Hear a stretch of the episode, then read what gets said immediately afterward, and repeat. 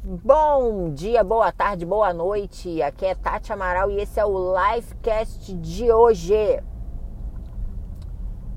Não precisa ser cristão para saber que se você só comer porcaria, só comer besteira, pode acarretar em males para sua saúde.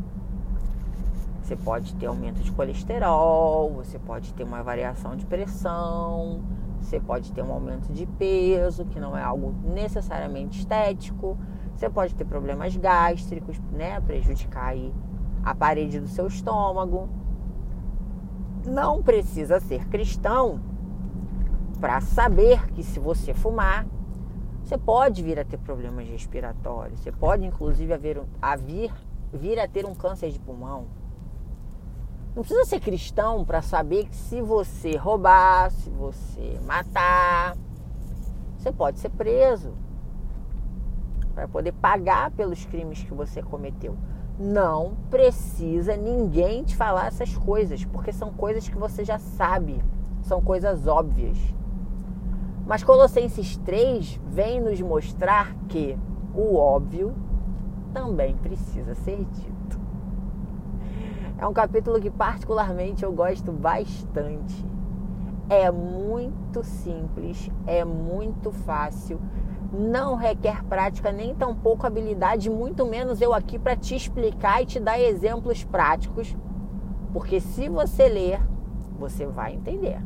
Ele não tem mistério, ele é direto, porque ele é óbvio.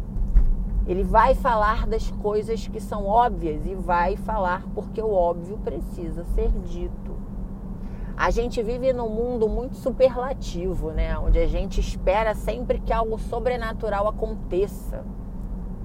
Mas são pequenas coisinhas que fazem parte do nosso dia a dia, que são bases para uma vida tranquila, para uma vida reta e para uma vida justa.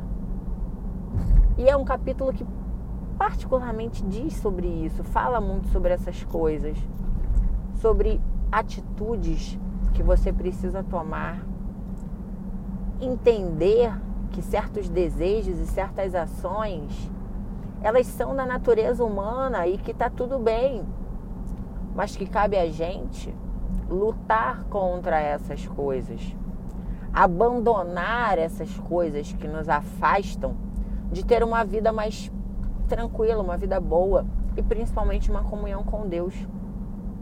Ele fala sobre ira, sobre indignação, sobre maldade, sobre maledicência, sobre mentira.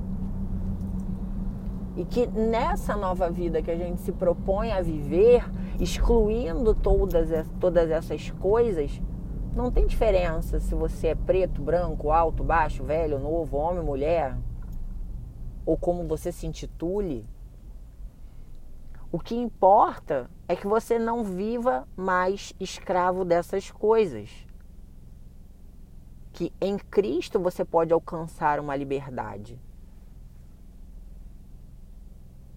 Uma parte que eu gosto muito, mas que infelizmente é muito mal interpretada, é quando ele diz que suportem-se uns aos outros em amor. Suportem-se. Quando você fala assim, ah, eu suporto fulano, né? Que, que imediatamente o outro pensa? Que você não gosta dele. Que você tá ali por uma obrigação. Né? Você já ouviu alguém falar, ah, eu não gosto de você, eu te suporto. Mas na verdade, se a gente buscar a semântica de suporte, suportar é dar apoio. Suportar não é aturar. Suportar não é você conviver com quem você não gosta. Dar suporte que é o ato de suportar, é dar apoio. E trazendo para exemplos práticos, que é o que eu gosto de fazer, é motivar, é dar incentivo, é empurrar a pessoa para frente, é ser asa ao invés de âncora daquela pessoa. E ele diz que nós devemos nos revestir de amor, que é o elo perfeito. Amor alecrim dourado não é um sentimento, né? como os poeminhas de quando a gente é criança. O amor é uma flor que brota no coração. Não, amor, deixa eu te explicar. Amor não é sentimento, tá? Amor é uma decisão. Eu decido amar todos os dias falando de tal.